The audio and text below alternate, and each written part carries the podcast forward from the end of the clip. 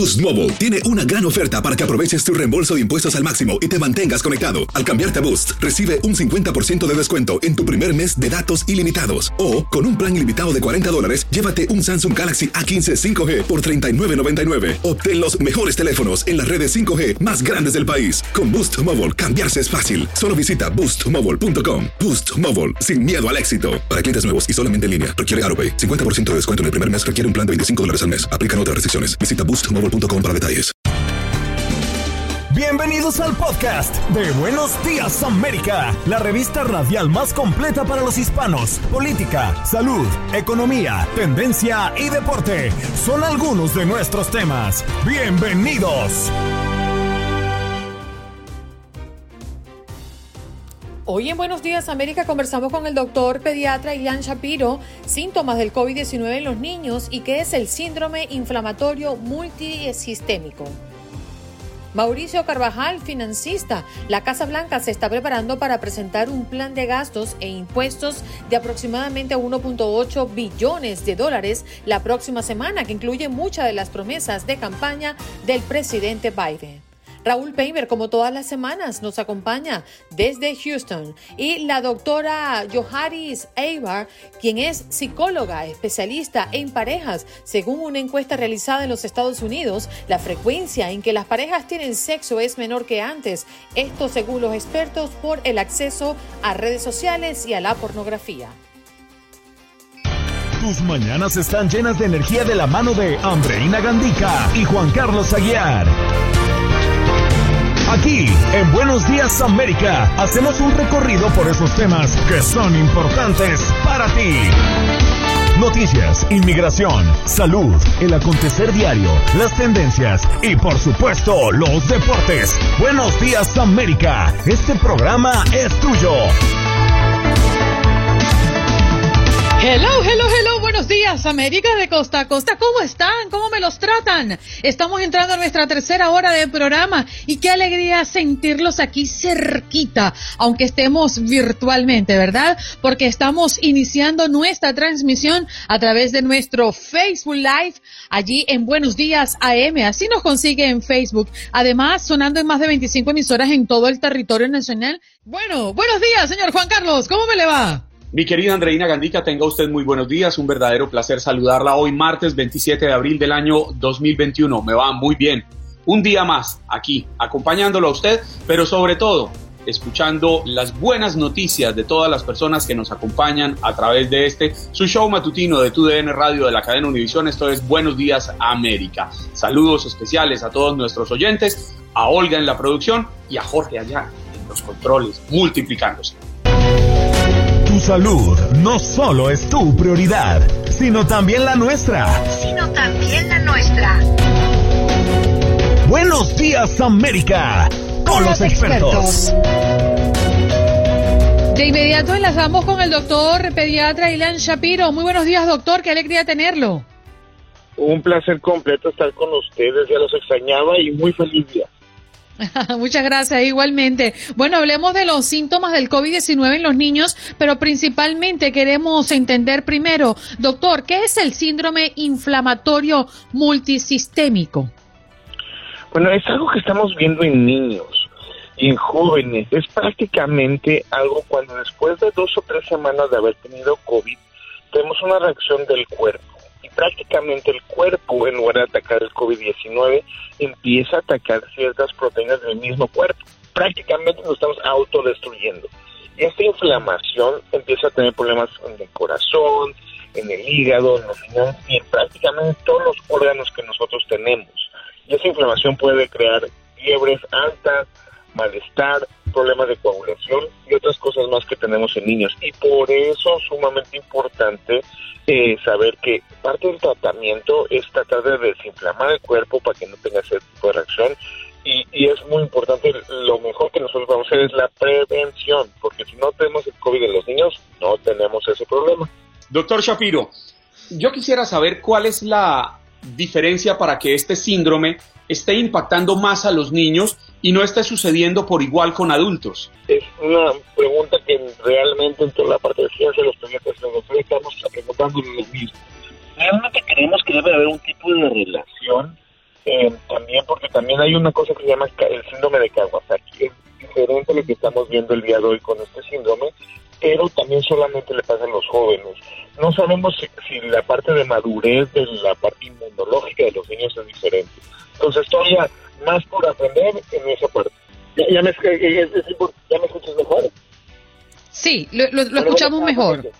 Sí. Perfecto. Eh, realmente lo que estamos haciendo en este momento es que eh, hay que aprender mucho más de esto, porque lo que sabemos es que puede ser algo de que se relacione con los niños, su madurez del sistema inmune es diferente al de los adultos. Entonces hay que esperarnos un poquito más porque todavía no sabemos qué es lo que realmente desencadena todo este proceso. Doctor, sabemos que mm, para los más, en, en, la situación de los más pequeños es difícil diferenciar entre gripe, influenza, COVID-19, porque bueno, quizás están pequeños o no saben expresar muy bien lo que sienten. ¿Hay alguna señal que nosotros podamos identificar para entender que es COVID-19, por ejemplo, lo que tiene el niño? Claves importantes que la familia puede utilizar es si estuvo expuesto el niño a COVID-19. Eso muchas veces a un familiar, alguna familia que tiene la gripa, algún malestar, y muchas veces cuando vemos eso hay una relación directa de los niños que están contaminando con familiares que fueron expuestos. La otra cosa más es que con gripas, eh, pues sí se siente un poquito mal el niño así, pero generalmente cuando da el COVID completo y tomas la pérdida del olfato y del gusto, son cosas muy específicas. Muchas veces los niños dicen, eh, bueno, mami, es que no, no sabe bien la comida, sabe raro, o simplemente no sabe. Esas son claves que los padres pueden estar teniendo para poder, ¿cómo se llama?, para poder realmente saber lo que tenemos que hacer y lo que estamos haciendo. Y de ahí para adelante, de ahí algunas cosas que vemos en los adultos, la tos fuerte, y en este momento todavía estamos viendo mucho más seguido lo que es el COVID-19 en Estados Unidos que otras gripas o también la, la, la, infección de influenza. Entonces, lo primero que debemos de pensar es COVID-19 y luego ya lo demás. Para lo que son alergias, esa es la parte un poquito más fácil generalmente con alergias tenemos un poco de picazón en la nariz, eh, tenemos garraspera en la garganta, tenemos un poquito de, otras cosas más, mucho más leves, pero el niño no se ve mal, simplemente está con la historia de asma, la historia del polen, historia de otras cosas más que se también muchas veces se relaciona también con la parte de eczema y también con delicadeza de la piel. Doctor Shapiro, este síndrome inflamatorio multisistémico se ha presentado varias veces, llevando alerta a los padres, tanto que las páginas de los CDC tienen eh, una sección dedicada a los padres para que entiendan las alertas. Esta misma página indica que los niños que enfrentan el síndrome, eh, la mayoría ni siquiera necesitan un tratamiento hospitalario, de ellos unos pocos podrían ingresar a la unidad de cuidados intensivos y cuando van al hospital marcan cuatro tratamientos o cuatro, cuatro pruebas, mejor dicho, para atenderlo. Los análisis de sangre, radiografías de tórax, ultrasonido cardíaco y ultrasonido abdominal. Con estas cuatro pruebas se podría determinar que nuestros hijos, en caso de padecer este síndrome inflamatorio multisistémico, eh, podría ser grave o no. ¿Lo, lo arrojarían esos resultados? yo creo que eh, eso, eso nos ayuda para ver dónde estamos. Parte de las cosas que tenemos que, averiguar y ver lo que está pasando es la parte de, clínica del niño. Y con eso me refiero si el niño está comiendo bien, si se siente bien, si está respirando bien. Eh, nosotros como padres muchas veces vemos a nuestros niños, hemos, eh, se, nos está tumbando, este mi hijo o mi hija, no está comiendo bien, no, no está todo bien. Muchas veces también hay cambios neurológicos que, que ninguna de estas pruebas nos pueden ayudar, que, prácticamente es cómo, cómo están hablando, cómo están durmiendo, están más activos, están menos activos. Todo eso nos ayuda, además que todo que los estudios que tenemos en hospital nos ayudan simplemente para ver ahora sí qué tan malo es y qué tanto nos tenemos que preocupar. Por ejemplo, estás platicando, lo del ultrasonido del corazón, muchas veces podemos ver en otros síndromes, específicamente el de Kawasaki, de que el, corazón se puede inflamar y eso puede ser un problema. No queremos que se inflame el corazón porque puede haber unas bolitas en las arterias y es donde lleva la sangre de un lado al otro del corazón y esas pueden romperse. Entonces son cositas que queremos ver con, justamente con el ultrasonido. Y se con la placa del pecho y todas esas cosas son como claves. Eh, tenemos que juntar todas estas cosas para ver realmente lo que está pasando. Porque hay muchos lugares que tal vez no tienen toda esa tecnología y todos esos aparatos, pero simplemente con la parte clínica, con la historia, debe ser más que suficiente como para poder empezar los medicamentos que había mencionado para, para ahora sí eh, parar la inflamación y darle un poquito más de, energía a, los niños. Doctor, hay una información que nos gustaría que nos aclarara si es cierta, y es que se habla de que la proporción de casos de COVID-19 en niños es la más alta que jamás haya existido en Estados Unidos en este preciso momento. Es decir, que más niños están contagiados en este momento que en cualquier momento, otro momento en la pandemia.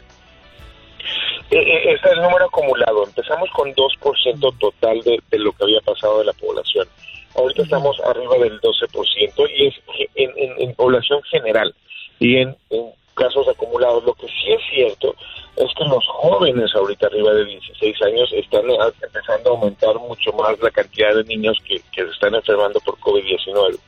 entonces, esto es importantísimo porque tenemos una vacuna que es la de Pfizer, que es para jóvenes de 16 años en adelante, que se la pueden poner y eso va a evitar muchísimo esta, esta subida de contagios en ese, en ese rango de edad. Mm. Doctor, ¿y por qué se ha detenido la vacunación y no se está aplicando en niños? Es muy buena pregunta. En un principio uno puede sentir eso. Puede decir, bueno, es que o sea, tenemos ya para adultos y ahorita tenemos hasta los 16 años. ¿Qué pasa con los chiquitos que ya queremos que que tengan vida normal en la escuela y todas estas cosas. La realidad es que esto es un proceso importante para asegurarse que las dosis que estamos utilizando para los niños y la, protección que estamos dando para los niños es específica. Por eso Pfizer ya está eh, haciendo su investigación de 12 a, 15 años de edad, que probablemente tenga resultados a finales de verano, principios de otoño, y tanto Pfizer y Moderna están ya investigando de 6 meses en adelante. Entonces vamos a tener más, más información, yo creo que para, todas las edades. Espero que ya tengamos vacunas a final de este año. Bien. Doctor, muchísimas gracias por acompañarnos. Siempre es un placer escucharle. Igualmente, un abrazo enorme. Cuídese muchísimo. Es un orgullo y un honor estar con ustedes, como siempre. Bien, muchas gracias, doctor pediatra Ilian Shapiro. Hoy hablando de los síntomas del COVID-19 en los niños, que es el síndrome inflamatorio multisistémico y además por qué los niños no están siendo vacunados. Allí estaba la respuesta con el doctor Ilian Shapiro. En Buenos Días América. Buenos Días América. Tu opinión importa. Nuestras redes sociales. Facebook. Buenos Días AM. Tu opinión importa. Instagram. Buenos Días América AM. Buenos Días América AM. Tu opinión importa. Día 97 de Joe Biden en la presidencia. ¿Cómo va su agenda?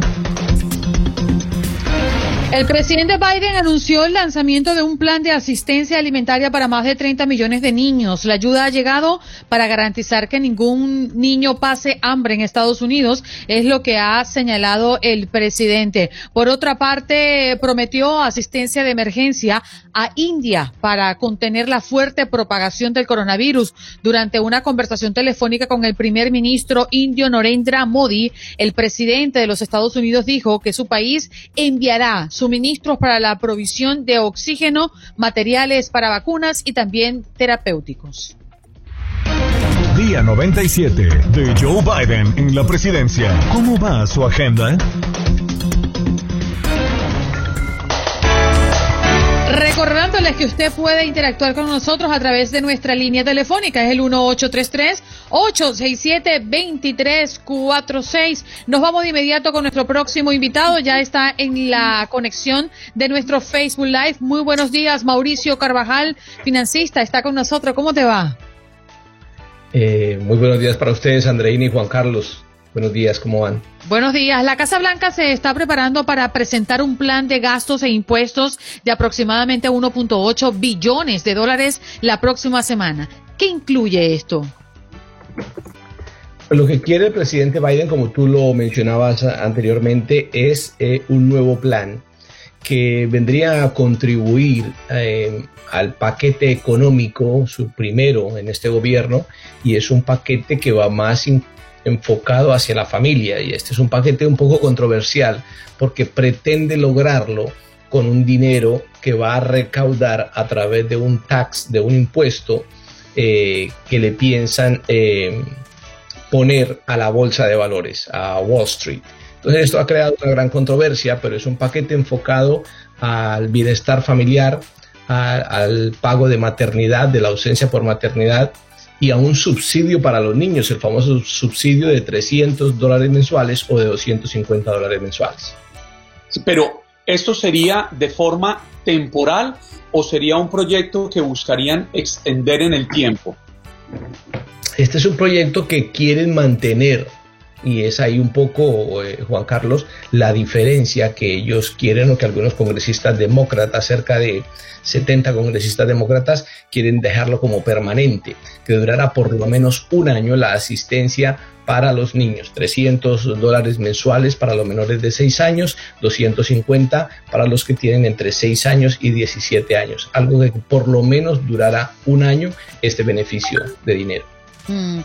Una de las cosas que me ha llamado la atención en los últimos meses, Mauricio, tiene que ver con qué pasará después que mm, se suponga la pandemia cese un poco, que mm, ya no se requiera o no se esté pensando en dar ayudas grandes como las que hemos sostenido en los de estímulo, por ejemplo, con la economía en los Estados Unidos habrá inflación, aumentarán los impuestos para nosotros, porque ya se ha hablado del aumento de impuestos para millonarios, pero para el resto de, la, de, la comunidad, ¿qué va a pasar? Es muy fácil, Andreina, porque a veces la gente dice, y la gente me pregunta, por ejemplo, en mi programa de radio también, eh, ¿será que irán a subir los impuestos, irán a subir? Y es muy fácil porque uno mira hacia atrás. Básicamente mirar un poco en la historia y se da cuenta que siempre que los impuestos se le han exigido o puesto impuestos a los ricos o a los multimillonarios, la cascada inflacionaria o la cascada de impuestos termina llegándonos a todos. Y la inflación, pues es obvio, siempre que hay más dinero en la economía artificial, es decir, dinero que no produjo la misma economía, sino dinero que salió del bolsillo del gobierno, llámese los estímulos, demasiado dinero gratis, vemos la carestía de los productos. Aquí en California, por ejemplo, ayer contaba yo que el domingo en la noche, después de ir a jugar fútbol con mis amigos, fui a poner gasolina y cuando me di cuenta había parado en 101 dólares. Una camioneta normal, un carro normal. ¿Por qué? Porque la gasolina está en 4.75, 4 dólares con 60. Igual la leche, los huevos, la gente se ha empezado a quejar de los costos eh, de los productos. Eso es inflación.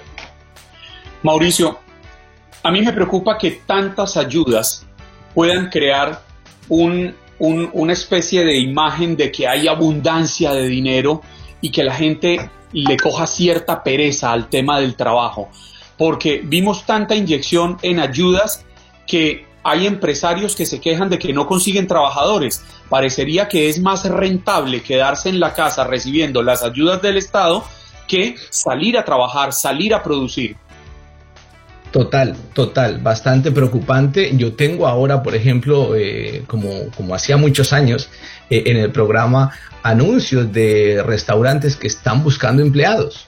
No se consiguen empleados, la gente no quiere trabajar. Ya dos cadenas como Subway y como Dunkin' Donuts anunciaron que han modificado sus horarios, han modificado su menú porque no tienen personal suficiente. La gente no quiere trabajar, como tú lo decías, porque están recibiendo un dinero y esto termina perjudicando a la economía. Por eso es muy claro que sí, en un principio lo necesitábamos, muchas familias necesitaban los estímulos, pero ya estuvo bien. De aquí para adelante, si se sigue dando dinero, va a terminar lastimando la economía. Lo más saludable para todos nosotros es que la misma economía siga creciendo y la economía solita lo ha demostrado que ya va para adelante, que va mejorando, que va mejorando.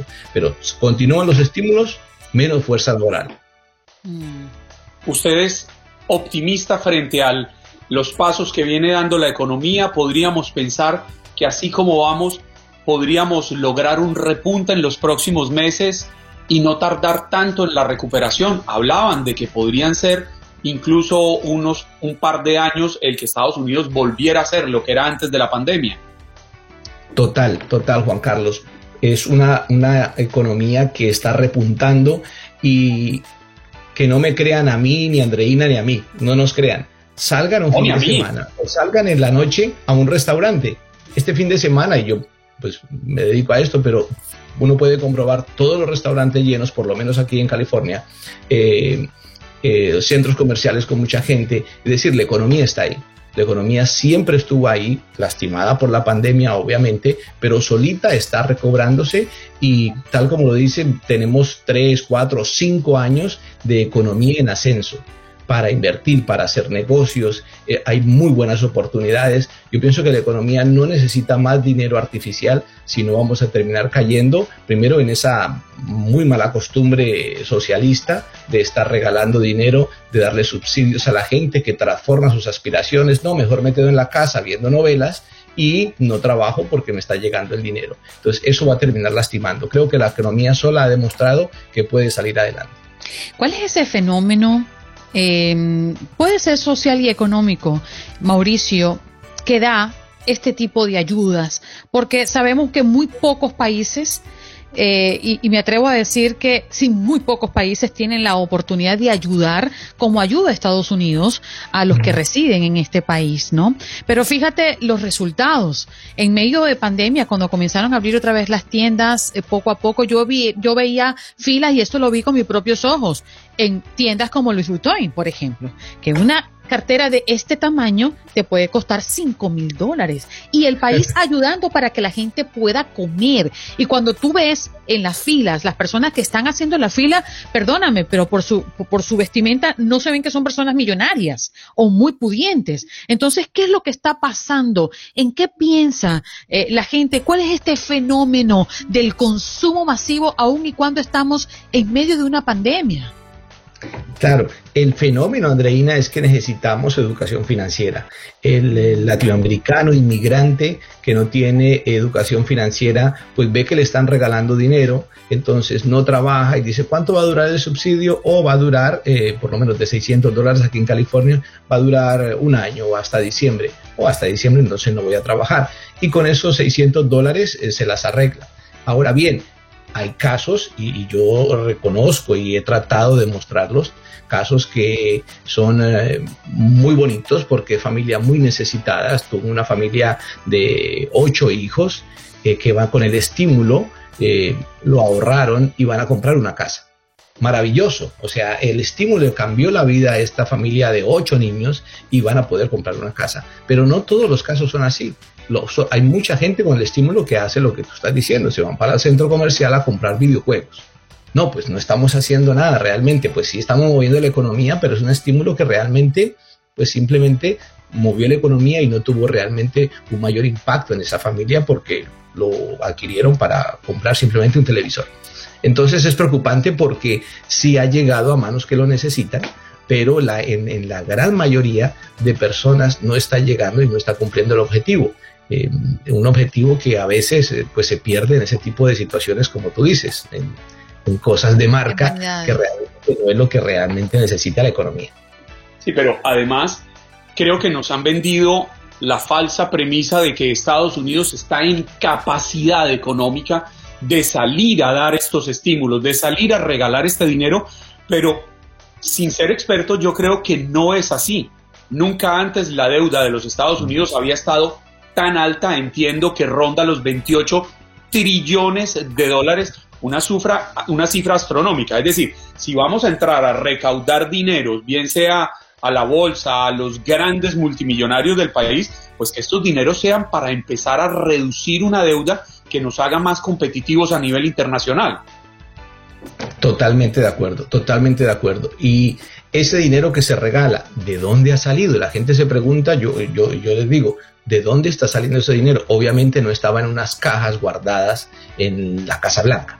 No estaba así. Entonces, el dinero que muchas veces se ha tenido que imprimir, muchas veces dinero que está llegando a la economía, que realmente no ha producido la misma transacción de productos, la misma labor de las personas. Y esto va a terminar en qué? Miremos otra vez la historia en que nos van a terminar subiendo los impuestos para sacarnos el dinero que nos han regalado. Siempre pasa y ha pasado en todo lado, por eso la reforma migratoria en Argentina, dos veces grabando a los más ricos, reforma, eh, reforma tributaria, perdón, reforma tributaria en Colombia, que hay un escándalo, va a haber un paro, reforma tributaria en Europa, en México y aquí en Estados Unidos, como lo ha propuesto Biden y como siempre pasa con los gobiernos demócratas, subir los impuestos. Un ejemplo, para la guerra de Vietnam, cuando Estados Unidos necesitó dinero, el impuesto, los taxis llegaron a estar al 77%. Entonces yo les pregunto, ¿qué va a pasar con los impuestos? ¿Van a permanecer iguales? ¿Van a bajar o van a subir en el futuro? La respuesta es obvia. Van a subir. Claro. ¿Y a dónde va a ir el gobierno? ¿Dónde hay dinero? ¿De dónde saco dinero? Mm, el foro 1K, los planes de retiro. ¿Sabes cuántos trillones hay guardados? Bueno, algo vamos a hacer. Siguiente paso no va a ser solo taxar a Wall Street. Siguiente paso es taxar tu plan de retiro, mi plan de retiro. Mauricio, me queda un minutito. ¿Cuál es la mejor recomendación que usted le puede dar a toda la audiencia sobre finanzas personales viendo el panorama que se nos avecina? Educarse financieramente y aprovechar, sacarle provecho a ese dinero que con tanto esfuerzo te ganas. Ese es uno de los eslogans de mi programa. ¿Cómo? Aprovechar el estímulo para pagar unas deudas. Tengo el caso de una señora, Martita, famoso en mi programa, ha utilizado el estímulo, salió de todas las deudas, lanzó su propio negocito y le está yendo súper bien. Esa es la mejor manera de sacarle provecho al estímulo. Ponerlo a trabajar para tu beneficio en las finanzas personales, poder eh, pagar deudas, poder lanzar un negocio, poder sanar tu economía. Es sacarle provecho podemos tener el concepto bancario, sacarle doble jugo a cada dólar. Y me imagino que las primeras deudas a pagar serían las tarjetas de crédito porque son los que tienen los intereses más altos, ¿cierto? Y, la más, y las que más tenemos tú, Juan Carlos y yo. Es correcto, vámonos. Bueno, Mauricio, muchas gracias por estar con nosotros. Qué enriquecedor escucharte hoy.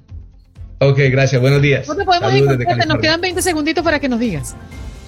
¿Perdón? ¿Dónde te podemos, te podemos encontrar? O mauriciocárdenas.com. Bien, perfecto. Ahí está, mauriciocárdenas.com, Mauricio Carvajal, financista. Ya regresamos. Esto es Buenos Días América, de costa a costa.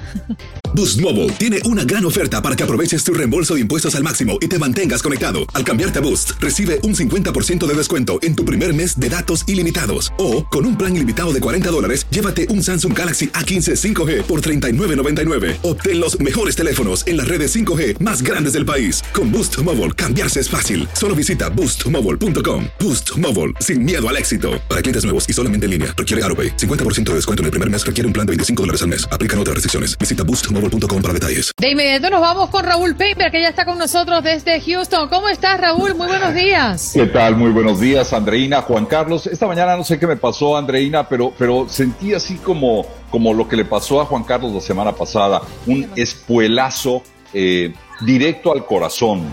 ¿Y por qué te sentiste no así? sé, pensé, percibí, ya ve que soy muy sensible para eso, que usted había comentado algo relacionado con, con Fernando Espuelas, y entonces, no sé, algo, algo, algo sentí. Usted sabe que son las espuelas, entre otras cosas, al margen, es una herramienta que usa el hombre de a caballo para eh, asusar, digamos, a, a, su, a, su, bestia, a su animal, y poder eventualmente hacerlo reaccionar para ir más rápido, para hacerlo hacer cierto tipo de suertes, etcétera. Son las espuelas. Por eso hoy, hoy sentí algo, algo que me, me spoileó hoy en la mañana.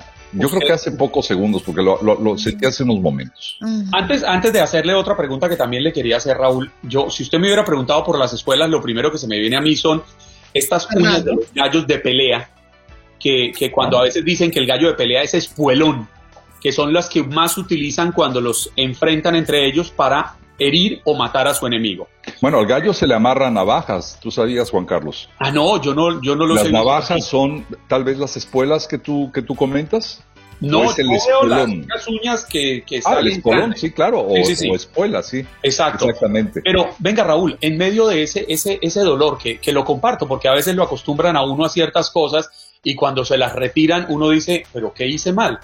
Sí se ha dado cuenta que últimamente, y no es que yo quiera sembrar cizaña, ni nada por el estilo, pero ya usted no lo saludan como que Raulillo. No, no, no, no, no, no, todo, todo cambió, todo ¿Cierto? cambió, sí.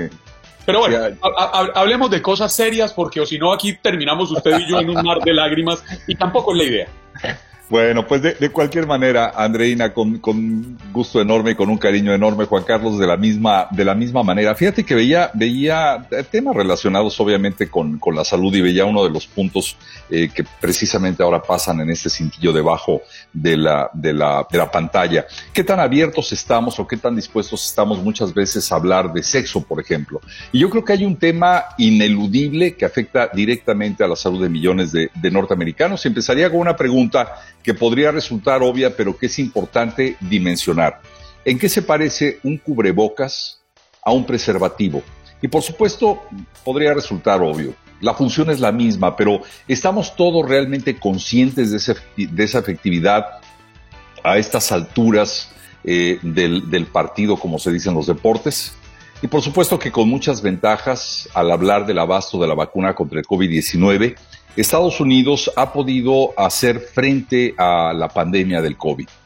La otra parte la dejamos a la civilidad de quienes realmente estuvieron preocupados por usar el cubrebocas, este tan llevado y traído instrumento de protección, y de mantener ciertas normas básicas de cuidado sanitario. Pero al fin y al cabo, y mientras no hubo vacuna, el individuo y sus medidas fueron las que al final del camino le permitieron, o no, en muchos casos, sobrevivir a este fenómeno.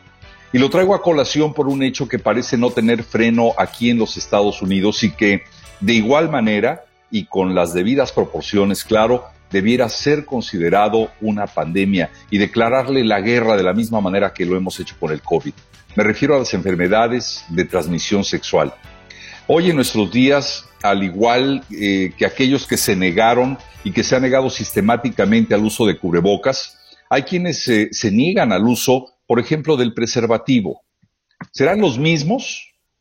Bueno, si no son los mismos, piensan y se comportan de la misma manera porque al final del camino hablamos de métodos para contener un virus, ya sea COVID con el uso de las mascarillas, o SIDA, herpes u otros con el uso del condón.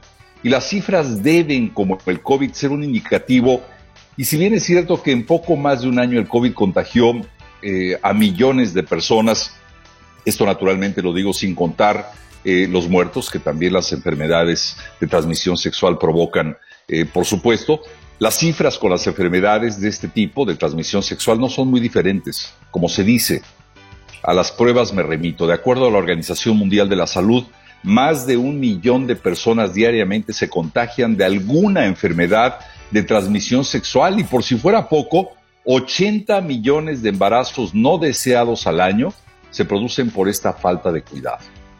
Las Naciones Unidas han eh, asegurado, Andreina Juan Carlos, que los condones han evitado el contagio de SIDA en cerca de 45 millones de habitantes. Ya tendremos pronto cifras más actualizadas del número de muertes por COVID que fueron evitadas gracias al uso de la mascarilla. Pero hoy más que nunca creo que debemos hablar o empezar a hablar también de esta pandemia de enfermedades sexuales de las que poco se habla y que se abordan de manera muy diferente. Los expertos de salud pública son claros al afirmar que el preservativo juega un rol vital en la contención de esta enfermedad o de estas enfermedades.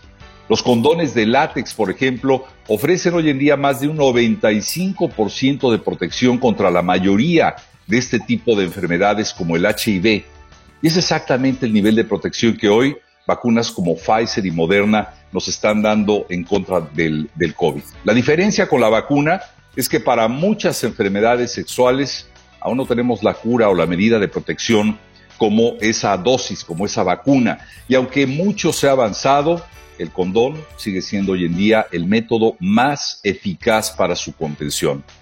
En esta discusión, como lo hemos hablado, entran tantos, muchísimos factores como el religioso, el de la pobre, muy pobre educación sexual y naturalmente la inconformidad por eh, disminución de la sensación de un acto sexual con protección.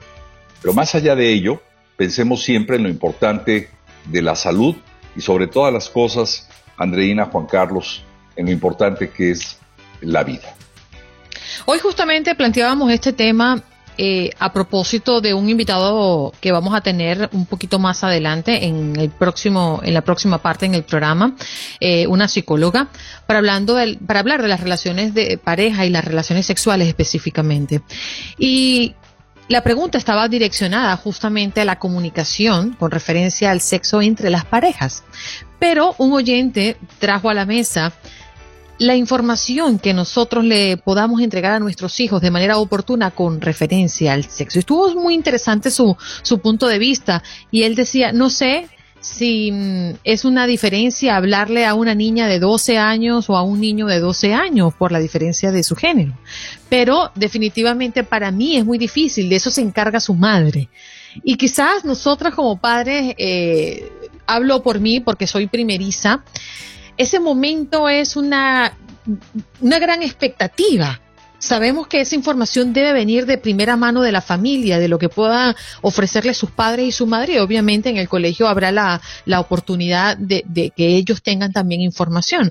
Pero eso debería ser un tema a tratar obligatorio en la mesa de nuestras casas. Así que creo que ese punto de vista que trajo ese oyente se me tornó sumamente interesante.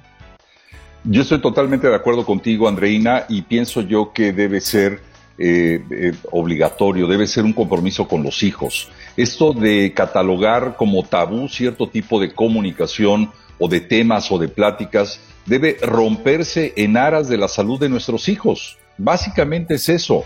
¿Por qué le llamamos partes íntimas a, a partes que son esenciales en nuestro organismo? Yo creo que empezando por ahí esas partes íntimas, esas partes privadas de las que tanto hemos hablado durante décadas, si no es que durante centurias, realmente tienen, tienen, tienen que ser catalogadas así. Yo pienso que no.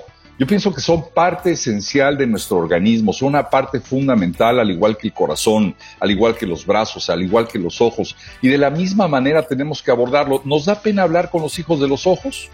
¿Nos da pena hablar con nuestros hijos de eh, un dolor de riñón. Eh, no, hablemos con ellos, rompamos el tabú del sexo, porque hoy en día es fundamental para combatir este tipo de enfermedades de transmisión sexual que están afectando la vida de muchísimos jóvenes por falta de información, por falta de conocimiento, pero sobre todo eh, en personas ya de cierta edad, pienso yo que por, por falta de conciencia. Hay hoy en día, y esta es una buena noticia, son muchos, yo no tenía la menor idea hasta que más o menos traté de buscar un poco de información, 30 mil millones de condones se venden cada año en todo el mundo.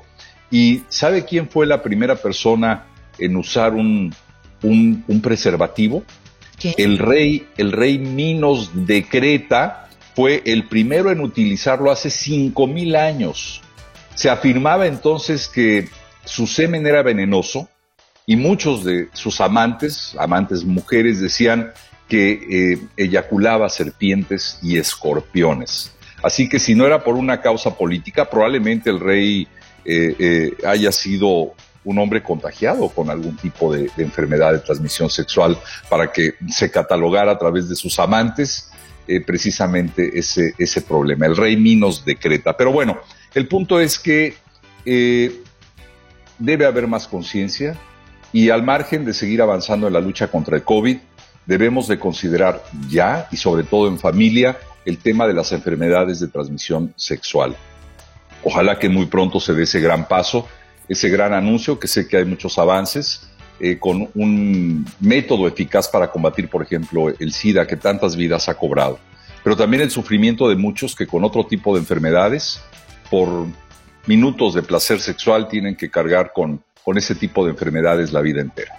SIDA que por cierto también fue declarado pandemia. Lo que pasa es que cuando hoy en día nos hablan de pandemia, nos remitimos a la gripe española de hace 100 años, a comienzos del siglo XX, pero este, el siglo, en el siglo XX tuvimos varias pandemias. Yo, por, se me viene a la cabeza el SIDA, fue una pandemia que se convirtió endémica eh, la gripe aviar también fue pandemia y Raúl o Andreina me corregirán, creo que el ébola también fue considerado una pandemia, también fue declarado como pandemia y les puedo garantizar que no son las únicas, debe haber por allí varias más. Sin embargo, Juan Carlos, fíjate qué diferencia en el trato de, un fenómeno de esta naturaleza.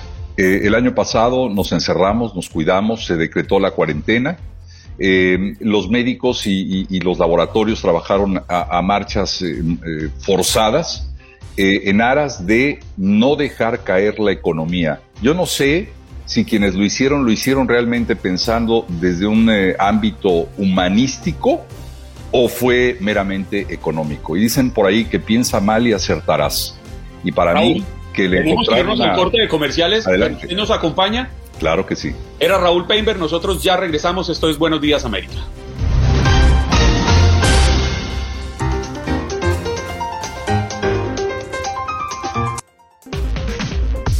Buenos Días América, tu opinión importa. Llámanos, llámanos, llámanos. Teléfono en cabina 1833-867-2346. Llámanos 1833-867-2346. Llámanos. Las opiniones emitidas por los oyentes en este espacio son personales. Univisión, TUDN Radio y Buenos Días América no se hacen responsables por los comentarios emitidos por los oyentes. Ya estamos con nuestra próxima invitada, ella es la psicóloga Joharis Aybar, especialista en parejas, y es que según una encuesta realizada acá en los Estados Unidos, la frecuencia en que las parejas tienen sexo es menor que antes. Pero esto pareciera que se debe al acceso a las redes sociales y a la pornografía. Buenos días, doctora, ¿cómo está? Buenos días, saludos, un gusto estar con ustedes esta mañana, feliz de la invitación. ¿Y qué es lo que está ocurriendo? ¿Qué es lo que arroja esta encuesta? ¿Por qué las parejas están teniendo menos sexo que antes? Mira, hay que entender que hay varios factores, ¿verdad?, que, que, que están interfiriendo. Hay nuevas parejas. No, ya no somos las mismas parejas que éramos antes. Así que las parejas de ahora están eh, gastando su tiempo y su energía en otras cosas también, otros factores. Como bien dice, la tecnología nos ha traído esto de las redes sociales Así que todo el mundo ha entrado en el mundo de las redes y por consiguiente ese tiempo que podíamos tener de intimar, de estar con el otro, de conectar, se ha ido perdiendo a un mundo un poco más plástico, a un mundo un poco más compartido, a un mundo donde tal vez yo voy a mostrar qué hago, pero no necesariamente hago. Así que esto ha ido complicando un poco las relaciones y la parte de la intimidad, la parte de la conexión, la parte de la sexualidad y del sexo en las parejas. Yoharis, habla usted de la tecnología y habla también la encuesta de la pornografía, pero yo sí quisiera preguntarle, ¿quiénes ven más pornografía? ¿Los hombres, las mujeres o podríamos pensar que en este momento ya es por igual? Pues mira, definitivamente podríamos decir, por lo menos por mi experiencia clínica, que los hombres continúan viendo más pornografía, eh, más porno, como le dicen. Eh, pero igualmente, ahora mismo las mujeres han entrado un poco más a este mundo, mucho más de lo que estaban antes, de lo que se les permitía antes. Así que ya el porno es más bien un issue cuando hablamos de adultos responsables consintiendo, es más bien un issue de, eh, de creencia, de ideología, eh, de valores, más bien. Hay que entender algo que es bien importante cuando hablamos de valores en la relación y sobre todo de la sexualidad. Hay que entender y no confundir el hecho de, eh, pues veo porno, pues significa que estoy mal, que soy una persona insana, no necesariamente eso nos lleva a eso, pero en una relación de pareja, si ambas personas no están en sintonía y están viendo porno de manera individual, pues su vida se les va a ir posiblemente eh, en esto y las energías también, porque son parejas que no están, volvemos al punto yo creo que básico, son parejas que no están conectando, tenemos un problema de conexión, las redes nos ha traído un problema de conexión, de mirarnos, no estamos en presente, no estamos aquí, estamos en el, en el escribir, en qué va a decir el otro, cómo me veo, y eso nos hace un, desligarnos de, la esencia de, de, vivir en el presente. Entonces, si de manera individual, como individuo, estamos, no estamos en el presente, imagínate una pareja que requiere un trabajo de dos, un esfuerzo de dos, y los dos en dos mundos distantes, conectados en redes, sin estar conectando y en sintonía. Así que va un poquito más allá de si esta pareja ve porno, si esta relación de pareja, ¿verdad? No está teniendo relaciones. Es que si no hay conexión, todo lo demás se afecta. Mm. Doctora, voy a replicar la pregunta que hizo Juan Carlos, pero de cara a las redes sociales. Juan Carlos le preguntaba si era el hombre o la mujer que consumía más pornografía. Pero en este caso, ¿quién es el que más está conectado en las redes sociales, el hombre o la mujer? Ay, esa pregunta va a causar polémica. Porque Ándale. Te puedo decir que en mi experiencia clínica yo trabajo muchísimo con parejas y una de las, de las quejas más grandes que están trayendo los hombres jóvenes a consulta es que su pareja fémina se pasa constantemente consumiendo en las redes sociales, gastando de su tiempo en las redes sociales. Entonces, por otro lado, vemos la queja de las mujeres hacia los hombres en torno, no tal vez de tanto tiempo en las redes sociales, pero sí en torno a qué están viendo en las redes sociales. Entonces, esto les causa coraje, enojo, desconfianza y vemos que es un mundo totalmente distinto con nuevas parejas, donde la demanda de las redes sociales es una nueva realidad que está afectando muchísimo las relaciones y sobre todo mantener una sana convivencia y saludable en la parte de la sexualidad. Pero sabe, Joharis, hablando del tema de las relaciones sexuales, uno podría imaginarse que en esta época de la pandemia, cuando estamos más tiempo en casa, cuando nos obligaron a encerrarnos, pues la actividad sexual debería haber aumentado en las parejas. Pero según los estudios parece que no es así. ¿A qué se debería? Quizás también a la costumbre, a que no hay la sorpresa de, wow, aquí te veo, aquí estás. Mira, pues hay muchísimos factores. Por ejemplo, tenemos estas parejas que de repente estaban tan acostumbrados a no verse, estaban tan acostumbrados a no, a no estar, a no estar como pareja, que de repente tengo demasiado tiempo con una persona que yo ni conozco con una persona que yo la veía a veces y cuando compartíamos pues ya todo se quedaba ahí. Y era mi pareja, pero ahora tengo demasiado tiempo para estar con ella o estar con él. Entonces no me conozco en este espacio y no conozco a mi pareja, me incomoda mi pareja porque yo dejé de conocer a esta persona. Entonces vemos el otro lado, que lo que ha traído la pandemia, que ha traído muchísima ansiedad, muchísima depresión, y está muy claro que una persona con un cuadro clínico de ansiedad o depresión se va a ver sumamente afectado en su desempeño sexual. Entonces, por otro lado, vemos a parejas que estaban que tenían conflictos desde antes y entonces estos conflictos ya lo venían trayendo y arrastrando. Entonces, ¿cómo vamos a pedir que una pareja esté activamente en la, el área sexual o conecten si ya vienen arrastrando unos conflictos no resueltos? Entonces vemos otras parejas que por el contrario se han quedado sin trabajo, ha cambiado sus realidades han cambiado muchísimas cosas y también se le ve afectado esta área. Sí hay parejas que en la, en, la, pandemia han podido coincidir, pero son pocas, han podido reencontrarse, han podido establecer un vínculo sumamente saludable y han podido por arreglar esa parte del aspecto sexual, pero hay que entender que el aspecto sexual en una relación de pareja ya seria de años está muy ligado a la comodidad que yo siento con esa persona, a la conexión, a, cómo yo me siento al trato. Entonces, si vemos que el trato este, se ve afectado en ese vínculo, si vemos que hay desconexión, por consiguiente se va a dañar los, eh, la parte sexual, entonces los encuentros sexuales van a reducir. O si no vemos personas, por ejemplo, mujeres que dicen, pues yo tengo relaciones porque para cumplir con, con, con, mi rol de pareja o el hombre, pero no necesariamente porque me nace, porque quiero, porque me lo disfruto. Porque A esa pregunta iba, doctora, precisamente. El encierro ha provocado entre esa población de parejas que sí se han encontrado, que sí han querido eh, em, permanecer juntos y viéndose las 24 horas del día. Esto ha provocado que se pongan más creativos y que dentro de esta dinámica sexual existan aperturas o por lo general, pues eso que usted acaba de mencionar, que voy a hacerlo para cumplir, pues porque es mi rol. Pues mira, no podría negar una cosa ni la otra. Las dos, las dos se han presentado, o sea, los dos mm. tipos de pareja se han presentado. He visto parejas que están solucionando, que están mejorando y el aspecto sexual han estado conociéndose mejor, abriéndose más a las oportunidades, a, otras cosas que no habían explorado. Así que sí se ve, pero podría decir que esto es un número reducido.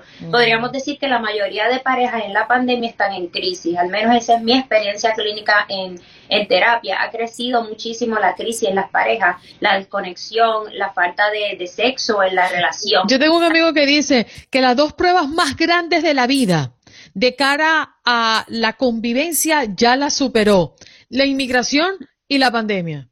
Wow, eso es un tema increíble porque, eh, ¿verdad? Cuando hablamos de inmigración vemos muchas otras áreas trastocadas. Eh, volvemos a la parte de separación, la lucha constante, el estar en un nuevo lugar, si no se va la pareja junto a la vez, hay mucho dolor en el proceso, mucho sacrificio, eh, pasar muchas cosas. Así que sí vemos cómo estas, estas parejas, ¿verdad? Que emigran o si una emigra antes, se ve bien trastocada toda la parte de conexión en la pareja. Así que tenemos que tener bien claro que son circunstancias y situaciones tan distintas, cada pareja que llega es un mundo tan distinto. Así que sí, es una realidad que yo, que yo creo que, que nos merece el tiempo y la mirada, porque es preocupante los cambios en las relaciones de pareja y es preocupante ver cómo tantas parejas están tan afectadas. Joharis, pero esta realidad está afectando a todo tipo de parejas o podría ser que esté afectando a las parejas quizás un poco mayores, personas como yo que superamos los 40 años, quienes superan los 50, rondan los 60, o también está impactando a las parejas jóvenes. Totalmente, o sea, impacta, está impactando todas las edades y las parejas jóvenes, eh, cuando hablamos de, de, parejas jóvenes en términos de redes sociales, yo podría decir que son las más impactadas. Y aunque pareciera una mentira, la, la relación, ¿verdad? No podría decir que es causa-efecto, pero sí hay una relación entre a medida que estoy más tiempo en las redes sociales, menos tiempo estoy para conectar con mi pareja y por consiguiente la parte sexual se ve afectada. Así que, y esto donde está sucediendo es en las parejas jóvenes. Así que estamos viendo una nueva dinámica porque uno dice, bueno, si son parejas jóvenes, la parte sexual es la mejor que les va. Él no está afectada y eso se afecta luego, ¿no? Y estamos viendo en terapia cómo parejas jóvenes están muy afectados en el aspecto sexual. Doctora, muchas gracias por estar con nosotros. ¿Dónde podríamos encontrarla? Un placer para mí. Pueden seguirme a través de mis redes sociales en Instagram como Hablando con la Psicóloga, en Facebook como psicóloga Johari Saibar y en Puerto Rico. Si necesitan algún tipo de servicio, me pueden conseguir al 787-379-2373. Muchísimas gracias, doctora. Allí, Allí le escuchaban Joharis Haibar, especialista en parejas, hablando de esta encuesta realizada en Estados Unidos, donde dice que la frecuencia en que las parejas tienen sexo es menor que antes. Esto según los expertos por el acceso a las redes sociales y a la pornografía. Gracias por acompañarnos en nuestro podcast. Buenos días América. Y recuerda que también puedes seguirnos en nuestras redes sociales. Buenos días AM en Facebook y en Instagram. Arroba Buenos días América. AM. Nos escuchamos en la próxima. Boost Mobile tiene una gran oferta para que aproveches tu reembolso de impuestos al máximo y te mantengas conectado. Al cambiarte a Boost, recibe un 50% de descuento en tu primer mes de datos ilimitados. O, con un plan ilimitado de 40 dólares, llévate un Samsung Galaxy A15 5G por $39.99. Obtén los mejores teléfonos en las redes 5G más grandes del país. Con Boost Mobile, cambiarse es fácil. Solo visita boostmobile.com. Boost Mobile, sin miedo al éxito. Para clientes nuevos y solamente en línea, requiere AroPay. 50% de descuento en el primer mes requiere un plan de 25 dólares al mes. Aplican otras restricciones. Visita Boost Mobile para detalles.